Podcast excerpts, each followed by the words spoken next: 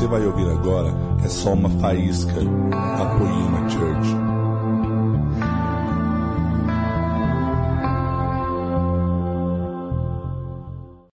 Glória a Deus. Como é que vocês estão? Vocês estão bem?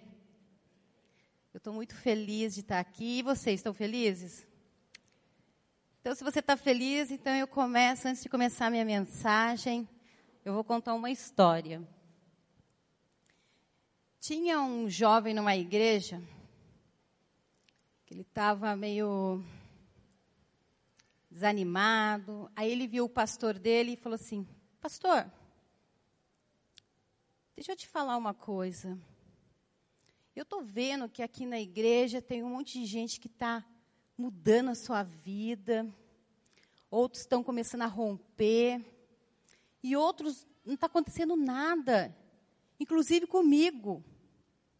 Aí o pastor olhou para ele, pensou um pouco, refletiu e perguntou para ele assim: Filho, aonde você mora? É longe da igreja? Ele falou assim: É, pastor, eu moro num bairro bem afastado. E se eu te perguntar como eu faria para chegar lá? O que você faria? O que você falaria para mim? Aí ele pegou e falou assim: Pastor, eu ia ensinar o caminho para o senhor chegar lá. O senhor podia até usar seu GPS, eu ia te falar o meu endereço, de te falar o que, o como você chega até lá, né? Aí ele pegou e falou assim: Sei. E você acha, você acredita que só você me explicando isso, eu chegaria lá ou eu teria que percorrer esse caminho? Aí o jovem falou: lógico, né, pastor? O senhor tem que percorrer. Aí ele respondeu, olhou para o jovem, olhou para os olhos dele e disse assim: Então, é a mesma coisa. Eu, aos domingos, ensino da melhor maneira as palavras de Deus. Mas elas não vão criar nenhuma mudança se você não praticar. Se você não colocar isso como atitudes diárias na sua vida. Querido, sabe o que eu estou contando essa mensagem, essa história? É para dizer que nós temos aqui na igreja tido várias séries. O poder do um, que falava da unidade. A série Inspirados, que falou do valor da gente servir com amor. O Como Vos Amei, que falou do amor de Deus, do nosso amor pelo próximo. Hoje a gente está entrando em outra série que eu sei que vai ser tremenda. Mas se a gente não formos, né, somente ouvinte, se a gente só for ouvinte, mas a gente não praticar, não vai ter mudança não vai ter mudança. Nós continuaremos a patinar, nós continuaremos a viver a mesma vida. Eu e você. E eu falo hoje para você com essa nova série, Para que estou na terra? Eu estou com uma grande expectativa para essa série quando eu e você nós estamos com uma, sabe, uma expectativa, nós conseguimos abrir, sabe, aguçar os nossos ouvidos para que a gente ouça, ouça o que é dito, para a gente ouça as verdades.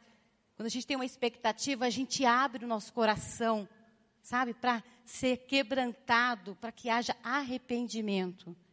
E eu creio que essa manhã vai ser uma manhã onde Deus vai nos surpreender. Você crê nisso? Eu creio. Eu creio que nessa manhã Deus quer abrir a nossa mente, quer quebrantar o nosso coração, para que a gente venha não somente ser um ouvinte, mas ser um praticante daquilo que Deus tem derramado sobre as nossas vidas. Eu creio nisso com força. E sabe por quê? Porque nós estamos vivendo tempos de grande crise de identidade. Nós vivemos em um mundo que está cheio de pessoas que estão perdidas, não sabe quem são, e nem para que estão aqui na terra. Vivemos num mundo onde muitos acreditam que eles simplesmente, eu não me encaixo aqui, o que eu estou fazendo aqui? O que a minha vida importa para esse mundo? Nós estamos vivendo diante de um mundo onde muitas pessoas estão procurando um sentimento, procurando um sentimento de pertencer a alguém, a algo. E nessa crise de identidade, elas acabam pertencendo a movimentos, tribos, que não tem nada a ver com aquilo que ela foi criada. A perda da identidade faz com que as pessoas andem, sabe o quê? Como zumbis, tentando encontrar vida em qualquer coisa, a qualquer custo. E encontrar vida onde não tem vida, isso é o pior. Para muitas pessoas, a sua identidade, ela está ligada ao seu emprego, à sua carreira, à sua aparência, à sua fama, dinheiro, à sua esposa, marido, aos seus filhos, ou alguém, ou uma posição, seja na igreja, na sociedade. Para muitas pessoas, sua identidade está ligada a isso, mas isso não é bom. Se a nossa identidade estiver ligada ao nosso trabalho, quando nós perdermos o emprego, perderemos a nossa identidade. Diremos assim: eu não sou nada. Gente, o meu trabalho era a minha vida. Quantas pessoas até se suicidam e falam: meu Deus, eu perdi, acabou minha vida. A identidade dela estava ali só. A vida dela, tudo que ela nasceu estava ali se construirmos nossa identidade em cima do, nosso do nosso cônjuge, dos nossos filhos, em cima de pessoas, quando essas pessoas nos magoarem, sabe, nos ferirem, ou até mesmo nos deixarem, sabe o que vai acontecer? Nós vamos dizer: eu não aguento, eu não consigo viver sem essa pessoa, minha vida acabou. Tem mãe que não consegue se desgrudar, a identidade dela está tanto nos filhos dela, só neles. Eu já vi uma mãe falar assim: filho, você está casando. E já está profetizando o filho, mas se não der certo, pode voltar para a mamãe. O quartinho está aqui ainda. A identidade às vezes está ali. Queridos, nós temos que amar nossos filhos, mas nossa identidade não tem que estar tá neles, amém? Se a nossa identidade está alicerçada em uma posição, seja ela na sociedade, seja ela em qualquer lugar, quando essa posição for abalada, isso abalará também a nossa identidade. Eu não sou mais requisitada, ninguém mais fala, fala comigo, não estou precisando de mim. Será que eu não sirvo mais para nada? Aí, ó, fiz tanta coisa, agora ninguém mais está me ouvindo. A nossa identidade não está aqui que os outros vão pensar na minha posição diante de algum lugar. Vocês estão entendendo essa manhã? quando a nossa identidade é roubada, acabamos nos autodestruindo. Além de receber, sabe? Sabe, nos autodestruir, não saber quem nós somos. E eu vou dizer uma coisa para vocês: há momentos que a nossa identidade fica em xeque. E a gente acaba tendo não uma ação, mas uma reação. Quantas vezes, gente, diante de, sabe, de momentos chaves da nossa vida, momentos tensos, aqueles cinco minutos que você fala assim, aí, pá, você fala alguma coisa, você pega, depois de cinco minutos, você fala assim, por que que eu disse aquilo? Aquilo que eu fiz, aquilo que eu disse não condiz com a minha identidade, quem eu estou sendo. Alguém já passou por isso? Eu já. Sabe quando você perde a linha, perde a estribeira? Um dia Deus falou assim: Maria, cuidado. De tanto perder a linha, um dia você perde a minha identidade em você. Deus falou para mim: Satanás tem roubado identidades. E queridos, até nesse lugar, Satanás tem roubado, mas essa manhã eu creio que Jesus vai devolvê-la para você. Cara, eu creio com força, quem me conhece sabe. Satanás tem roubado quem você é, realmente, para aquilo que você foi criado. E quando ele rouba, você não sabe mais quem você é, e muito menos porque você está aqui na terra. Mas essa manhã, ele não tem chance contra o nosso Deus, amém? Eu queria que vocês abrissem comigo lá em Efésios 2:10. Vocês estão entendendo? Esse versículo, versículo de Efésios 2:10, eu particularmente eu amo ele. Não somente porque ele é o versículo que dá nome à nossa igreja. Porque ali está fala que nós somos obra-prima. E lá do grego, obra-prima significa o quê? Poema. Se você que está aqui hoje falava, por que esse nome poema? Às vezes eu nem consigo falar direito. Vem daí. Obra-prima de Deus.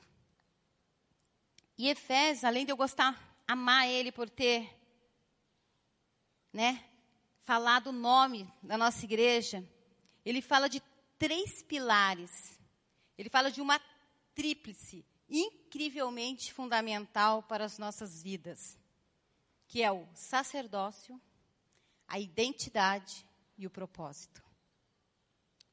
Vamos ler aí então? Então, Efésios 2,10 diz assim: Porque somos obra-prima sua, obras-primas de Deus, criados em Cristo Jesus para boas obras, as quais Deus preparou de antemão para que nós andássemos nela. Queridos, nesse versículo aqui ele começa afirmando assim, ó, que eu, que você, que nós somos o quê? Obra-prima, somos um poema de Deus. Somos criados pelas mãos do próprio Deus. Eu e você, queridos, nós não somos um acidente. Você não está no mundo por acaso. Você não veio de algum susto, de alguma coisa. Não. Deus criou você. Você é uma obra-prima da mão de Deus. Nós somos obra-primas em que Deus investiu tempo, cuidado e amor. Não é de qualquer jeito, você não foi feito de qualquer jeito, não. Deus criou você com muito amor. Aqui vemos também qual é a nossa identidade. Criados por Deus para ser sua obra-prima. Criados por obra-prima. Lá em Gênesis fala que nós somos o quê? A imagem e semelhança de Deus. Nós somos a essência de Deus em nós. Então nós somos a essência, o caráter, a identidade de Deus está em nós. Sabe quando um artista ele faz aquela pintura, a essência, o que está nele está ali. Então nossa identidade está em quem? Em Deus. E o versículo continua dizendo assim: obras primas, criados em quem, gente? Em Jesus. Essa palavra criado significa regenerados, sabe? Aquela identidade perdida no Éden. Aí em Jesus, a obra-prima é regenerada, a essência do Criador. Jesus, é, em Cristo Jesus, a nossa identidade é regenerada. Somos sua propriedade, pertencemos a Ele. Ele nos comprou com a sua própria vida. Jesus, ele está abrindo, quando ele nos comprou, nos comprou, ele nos abriu um caminho para o sacerdócio com Deus, para nosso relacionamento com Deus, para o resgate da nossa identidade. Então, nós concluímos que, no final ali do versículo que diz, né? Nós concluímos que o nosso propósito, o para que estamos na terra, né? Como diz o versículo, as boas obras a quais Deus preparou antes, Ele já preparou para você. O que nós vamos viver, Deus já sabe, querido. Talvez nós não sabemos, mas Ele sabe. Aquilo que Deus preparou, Ele sabe, para que a gente ande nela. Irá fluir da nossa identidade, que está sendo regenerada pelo nosso relacionamento com Cristo. todo ser humano, todos nós, todos que estão na terra, é convidado por Deus para entrar num relacionamento íntimo e pessoal. E isso se dá por meio de quem? Por meio de Cristo. Vocês deveriam agora estar falando, sabe o quê? Cristo. Só Ele é o caminho a Deus. Só Ele abre, sabe, rasga a cortina para que você possa ter uma, um face a face, um face to face com Deus. Queridos, quando você fala isso, você devia falar, cara, é Cristo. É Cristo. Que expectativa que você está para essa manhã? Você está muito quieto. Aguça os seus ouvidos, abre o seu coração, para que você possa não perder nada daquilo que Deus tem para a sua vida. Eu li uma história, sabe por quê? Porque Jesus garantiu isso na cruz. Jesus remiu a gente na cruz. Foi aquela cruz, querido. Continuando, como eu falei para vocês, eu li uma história num livro que me impactou bastante, que falava de um jovem lá americano que queria assim mais intimidade. Ele estava mais assim com uma expectativa em Deus do que muitos aqui hoje. Ele estava, mano, eu quero Deus, Deus, o que você tem para mim no culto da poema hoje? Eu quero. Ele estava assim. Mas ele viu que tinha um homem, um senhorzinho. Mas tinha muita gente desanimada lá dele também. Então ele viu que tinha um senhor que ele estava queimando. E o senhorzinho queimava desde que ele era jovem e ainda queimava muito. Ele falou, cara, eu preciso falar com esse senhor. Aí ele foi lá visitar o senhorzinho. Chegando lá na casa dele, ele estava lá na varanda, sentadinho lá, com seu cachorrinho do lado.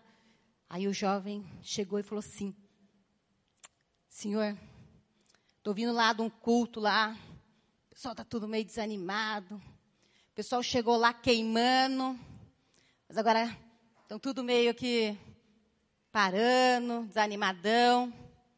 Mas eu não quero. E eu vim aqui porque eu vi que o Senhor queima desde que começou, quando o Senhor era jovem, até hoje. Por quê? Por que, que algumas pessoas param de perseguir, de ter aquela intensidade, aquela intimidade, de querer Deus? Aí o senhorzinho olhou para ele e falou assim: Eu vou contar uma história. Ele era meio parecido comigo coisa assim de senhorzinho, senhorzinho. Vou contar uma história. Aí ele começou. Sabe, uma vez eu estava aqui, ó, nessa varanda aqui com meu cachorrinho. E de repente passou um, um grande coelho branco aqui na frente. Eu e meu cachorrinho vimos, aí o meu cachorrinho saiu atrás dele, latindo, fazendo a maior alvoroço e começou a subir a montanha atrás do coelho. Daqui a pouco ele começou a latir tanto que outros cachorros ao redor começaram tudo a subir com ele. Eles começaram a passar por, por pedregulhos, espinhos, mas eles estavam perseguindo aquele coelho. Mas gradualmente, alguns cachorrinhos já foram desanimando, já foram parando. Um parou ali, outro já foi parando depois. E só o meu cachorro continuou a perseguir o coelho. Aí o senhorzinho falou: Essa é a resposta para a sua pergunta. Aí o jovem: Nossa, não entendi nada. Como assim? O que, que tem a ver um cachorro, um cachorro perseguir um coelho e a busca por Deus? O que, que tem a ver isso? Aí ele pensou: Peraí, você está fazendo a pergunta errada. A pergunta certa é: que, que os outros cachorros não estão mais perseguindo o coelho? Aí ele pegou e falou assim: por quê? Porque eles não viram o coelho. Eles não viram o coelho. Queridos, a menos que nós tenhamos uma experiência com Deus, uma sede tão grande de ver Ele, de querer Ele, Sabe, você não vai ter uma paixão, uma determinação necessária para continuar essa perseguição. E queridos, a decisão de ver Jesus é sua. Ele está aqui. Ele está aqui hoje. Ele quer ser perseguido por mim e por você. Ei, há dez anos Eu vi ele. Então hoje eu estou aqui. Eu não deixei de perseguir. Eu não vou deixar de perseguir. Eu vi. E querido, você não viu hoje essa manhã. Você vai ver ele, amém? E você vai querer perseguir, você vai gritar tanto aleluia e glória a Deus, porque você vai falar, ei, eu estava desanimado porque eu não tive essa experiência, mas agora eu, agora eu tenho. Você está disposto a todo custo seguir Ele? Você está disposto a manter seus olhos, seu foco em Jesus? Ei, está disposto? Vai ter terreno espinhoso para passar, vai ter montanha para subir. Você está disposto? Amados, Deus deseja ter um relacionamento íntimo, pessoal, dinâmico, sabe? Alegria, poderoso comigo e com você. E eu vou falar uma coisa para vocês. Vida com Deus não é sobre uma viagem semanal à igreja, não é isso. Devemos ir além disso. Quantas vezes nós perguntamos para alguém: Você é cristão? Sabe qual é a resposta? Ah, eu fui batizado. Ah, eu sou de tal igreja. Isso não diz tudo. A questão é: você está apaixonado por Jesus a ponto de persegui-lo intensamente de todo o seu coração? Ei, que igreja você é? Eu fui batizado, eu faço curso de líder. Isso não importa. O que importa é você está intensamente apaixonado pelo seu noivo. Ei, essa manhã a, a pergunta é: você está intencional, é intencionalmente, intensamente apaixonado pelo seu noivo? Não importa onde você está indo. Importa se você está nele, escondido nele. Salmo 42, verso 1 diz assim: Como a corça anseia por águas correntes, a minha alma anseia por ti, ó Deus. A minha alma tem sede, sede de Deus, do Deus vivo. Não é Deus morto, não, vivo dentro de mim. Quando poderei entrar para me apresentar a Deus? Quando eu vou poder? Ah, eu quero gritar, eu quero dizer que Ele é o meu Deus. Quando ele estava ansioso, ele estava com uma expectativa. Eu quero, eu quero. Vocês estão entendendo essa manhã? Será que a gente está como esse salmista aqui? Seu coração está assim, está queimando? Você tem sede de Deus? Quando nós estamos com muita sede, nós não vemos a hora de saciar essa sede, não é verdade? Você está com uma sede, você fala, meu Deus, eu preciso. Você quer, você quer, você anseia por aquilo.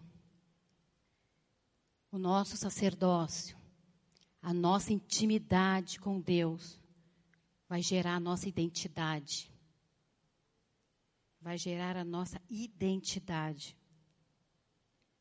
Abre lá em Lucas, vamos lá. Lucas capítulo 9. Amém, Jesus. Lucas lá no capítulo 9, vai lá no verso 18.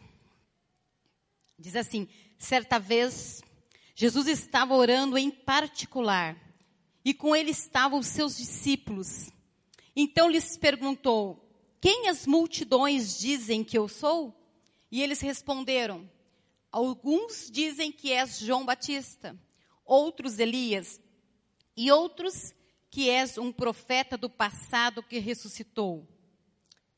E Jesus diz: E vocês o que dizem? Quem vocês dizem que eu sou? Pedro respondeu: O Cristo de Deus. Aqui nós temos Jesus fazendo a pergunta aos discípulos: Quem as multidões dizem que eu sou? Queridos, Jesus não está sofrendo aqui uma amnésia, não. Ele está tentando descobrir quem ele é, porque ele não está falando, ah, quem que eu sou? Ele não, porque ele, Jesus já sabia quem ele era, para que, que ele veio e para onde ele estava indo, ele sabia tudo. Mas ele estava perguntando a seus discípulos se as multidões estavam realmente despertas, realmente elas estavam sabendo quem ele era. A sua identidade. Sabe por quê? Porque essa é a chave, queridos, para a nossa vida. Quando nós, eu e você, nós acordamos para saber quem Deus é. Quando eu falo o Cristo, você deve falar, o Cristo, aquele que me remiu. Quando a gente acorda para saber, meu Deus, ela está falando de Jesus. Ela não está falando de qualquer pessoa. Ela não está falando dela ou de alguém, mas ela está falando de uma pessoa que pode mudar a minha história. Quando nós despertamos para isso, para essa identidade, saber quem Cristo é, o que Ele pode fazer, podemos encontrar a nossa identidade, saber o que nós podemos fazer. E esta manhã Jesus está aqui e nos pergunta: e aí? Quem vocês dizem que eu sou? Quando alguém te pergunta, que, quando alguém vier, ou Jesus perguntar, alguém perguntar, quem é Jesus? O que, que as pessoas estão dizendo? Que quando alguém vê, você ah, está indo na igreja, elas falam, falam o que de Jesus? A resposta de Pedro a essa pergunta foi o quê? Jesus é o Cristo de Deus. E muitas vezes nós pensamos assim, ah, o Cristo, a gente pensa, ah, será que é o sobrenome de Jesus Cristo? Não, não é o sobrenome, não. Cristo significa o ungido, o Messias prometido, aquele que vem para nos salvar de nós mesmos. Saber quem é Jesus tem que ir muito além do que apóstolo, do que pastor, do que qualquer pessoa diga sobre ele. Exigirá uma resposta sua e minha, uma resposta pessoal de cada um de nós. Como Pedro, podemos mencionar o que outros pensam. Mas Jesus hoje está dizendo em particular para você quem eu sou para você.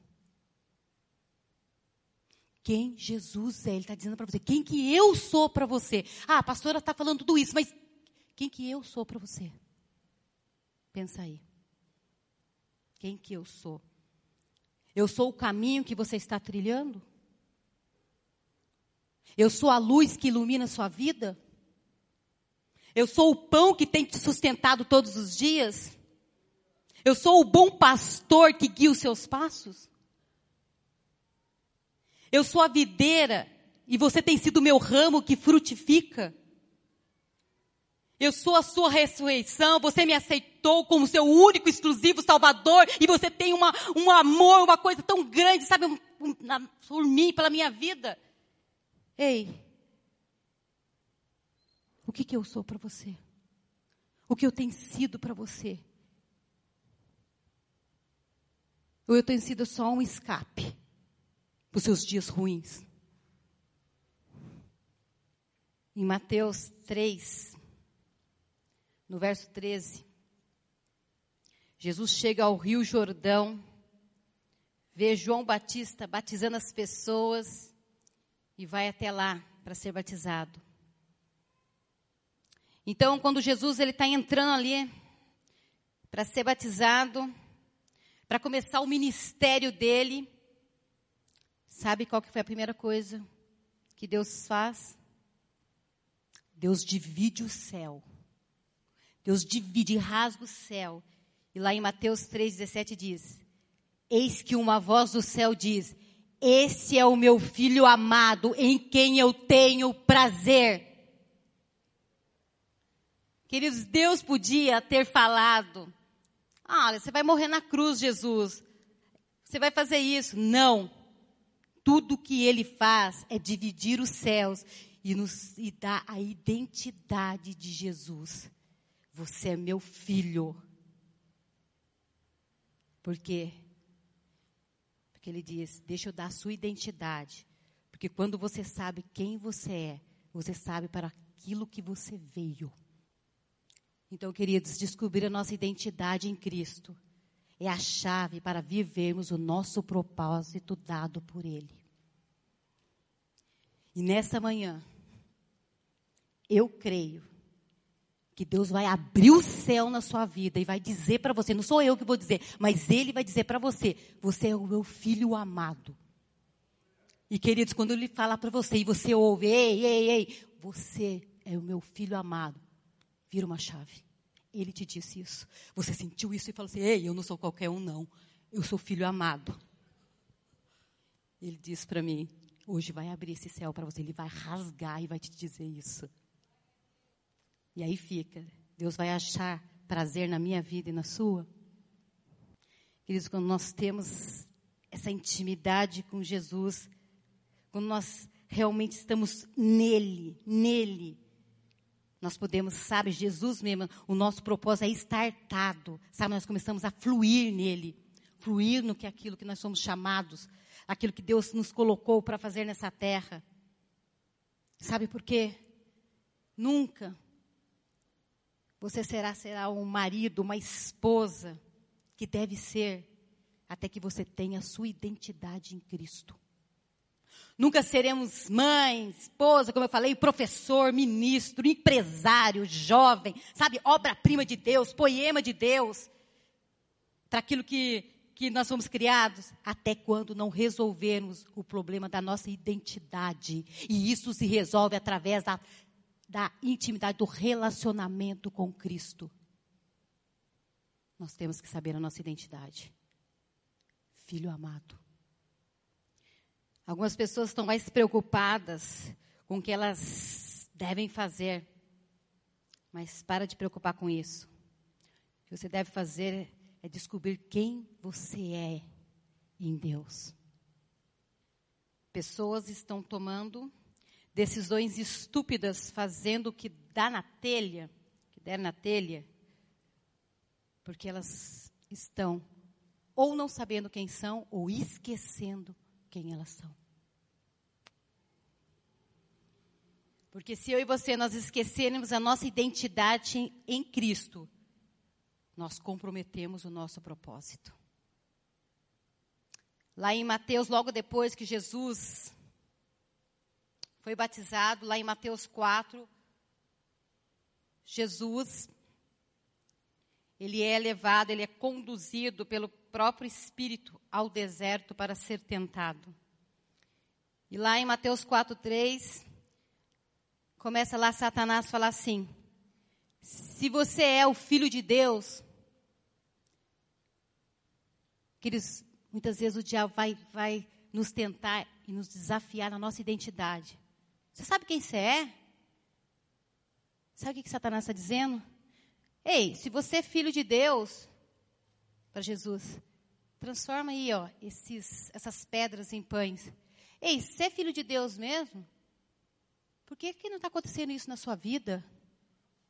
Ué, você está filho de Deus, por que você está passando esse perreio? Satanás sempre vem dizer, você está aqui, você sabe quem é Deus, e ele está ali, ó, você está em Deus, mas olha aí, olha o teu casamento. Ó, olha os seus filhos. Olha aí, a sua vida, você está aí, ó, dando dízimo, aí a sua vida financeira. Você não é filho de Deus? Ei. O diabo levantará perguntas e problemas e tentará causar uma crise na nossa identidade. Você fala, nossa, olha o que está acontecendo comigo, o irmão lá, está dando tudo certo. Ele fez a mesma coisa com Adão e Eva no jardim do Éden. Ele sempre questiona. Questiona você, questiona Deus. Se você é filho de Deus, por que você está nessa situação? Lá no verso 6, continuando, o diabo diz assim para Jesus: Ei, se você é filho de Deus, se joga daqui, os anjos vão te pegar. Mais uma vez, o diabo questionando: Se tu és filho de Deus, e temos que conhecer e confiar na identidade que Cristo deu para nós, amém? O diabo vai falar, ei, mas você não está indo lá, meu, e você não está rompendo, ei, você não me ama, aí, ó, você não ama Jesus, e aí, ó, você está amando Jesus. Olha o que está acontecendo. Aí, ó, olha o que fizeram com você, te humilharam. Ah, você não é filho de Deus? Vocês estão entendendo? Aí ele faz de novo, aí Jesus pega e fala, ei, dá uma resposta em Deus para ele. Não preciso fazer nada disso, eu não preciso desafiar meu Deus, não, eu sei quem eu sou. Satanás desafia a nossa identidade em diferentes áreas da nossa vida. Mas quando a gente sabe quem é, às vezes Satanás vem e fala, Maria, mas aí, ó, você fala, fala aí, filha de Deus, aí. Mas eu sei quem eu sou. E quando a gente sabe quem é, ele às vezes muda a estratégia. Ali, se a gente continuar, na próxima tentação, ele já não fala mais, se tu és filho de Não, agora não. Porque ele já sabe que Jesus sabe quem ele é, Eu e você, nós já sabemos quem nós somos. Aí ele vai atacar o que Deus tem para você, o seu propósito. Aí ele fala: ah, Jesus, tá, você já é o filho de Deus mesmo. Tá vendo aqui, ó? Tá vendo esses reinos aqui? Tá vendo que essas pessoas aqui? Tá vendo? Elas vão ser suas. O seu propósito é esse. Dá uma curvadinha aqui, que tudo vai ser seu. Queridos, ele está dizendo ali para Jesus: Ei, os fins nos justificam os meios, né? Não é? Os fins nos justificam o meio. Você não está disposto a pegar um caminho mais fácil? Esse atalho aqui do inferno? Vai ser tudo seu da mesma maneira. É só uma maneira de chegar mais rápido. Deixa eu te falar uma coisa. Deus sabe a medida do seu propósito. Não força o seu propósito acontecer. Não vai nem na força do seu braço e nem na força do diabo. As coisas na minha vida e na sua vida vai acontecer. Não precisamos disso. Muitos filhos de Deus, por não entenderem o tempo de Deus, estão tomando atalhos e arruinando o seu próprio propósito. Aquele propósito que Deus deu. Você é filho de Deus, tal, e de repente, eu sou eu, agora eu vou acontecer, eu vou fazer da maneira. Não. Jesus não tomou esse caminho. Jesus não tomou atalho. Ele não tomou nenhum tipo de atalho. Jesus, ele correu a corrida que lhe foi proposta. Você vai correr ou você vai entrar em qualquer oportunidade? Cuidado com as oportunidades, muitas delas vêm, ó.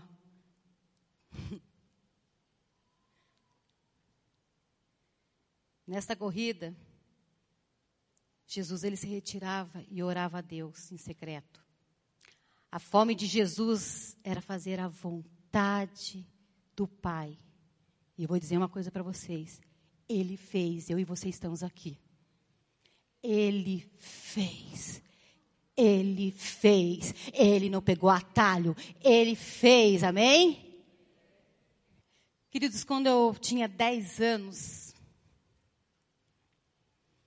eu estava, acho que na quarta série, e uma professora de ciências estava explicando a matéria e ela estava falando sobre o ciclo da vida. E ela disse assim para nós alunos: o ciclo da vida é nascer, crescer, reproduzir e morrer. Quando ela falou isso, isso não foi uma verdade para mim. Eu falei, não, não, não, não é isso. Nasce, cresce, reproduz e morre. Eu não aceitei aquilo e aquilo foi. Eu levei por toda a minha vida. Mas um dia eu conheci a verdade. Eu conheci a verdade. E quando eu conheci a verdade, esse já não foi mais o ciclo da minha vida. Esse não é o ciclo da minha vida. Porque quando eu conheci Jesus, eu nasci de novo. Eu cresci nele. Eu tenho reproduzido o que ele deixa em mim em outras pessoas. Eu morri. Eu morri sim para o meu eu para uma identidade que não era minha. Queridos, meu ciclo da vida mudou. E eu não vou mais morrer. Porque Ele deu para mim a eternidade. Eu sabia que aquele ciclo lá não era verdadeiro. Eu descobri o verdadeiro ciclo da vida. E nessa manhã, eu falei de identidade roubada, identidade que você ainda não encontrou. Eu falei que através de Jesus, de um relacionamento com Jesus, você pode saber quem você é, quem Ele é e quem você é. E você pode saber para que eu estou aqui na terra. Você pode saber o porquê que você está aqui. O seu ciclo na vida não é nascer, crescer, reproduzir e morrer, não. Mas é nascer de novo para Jesus. E essa manhã eu estou aqui falando com cada um de você, de vocês que estão aqui. Quem ainda não nasceu de novo? Ei, Jesus quer trocar o seu ciclo da vida. Jesus quer trocar esse ciclo. Hoje, foi falado aqui, hoje é um dia de decisão, é decisão para o Brasil, mas eu vou dizer uma coisa para você. Hoje é de decisão para a sua vida. Para a minha vida. Ei. Jesus quer te dar uma identidade com a essência dele. Se você que está aqui quer falar, ei, eu quero isso. Eu te convido aqui para vir na frente. Eu quero orar com você, eu quero profetizar. Eu quero que você realmente, sabe, saia daqui hoje falando: Ei, eu sei a minha identidade. Não é só aquela uma lá, aqueles numerinhos, é muito mais que isso. Se você está aqui hoje, erga sua mão. Erga sua mão. Ei, é hoje. Você pensa que a decisão é para o Brasil? Você acha que Deus acordou hoje, dia 7 de outubro, vão decidir? Não, Ele vai decidir a minha vida e a sua. Se você está aqui, ergueu a mão, eu queria que você viesse até aqui na frente. Venha. Venha dizer, Jesus, eu anseio por Ti. Ei, eu sou como aquela corça, eu anseio, eu tenho sede. Eu tenho sede de Ti, sede. Eu quero mudar minha identidade, eu quero.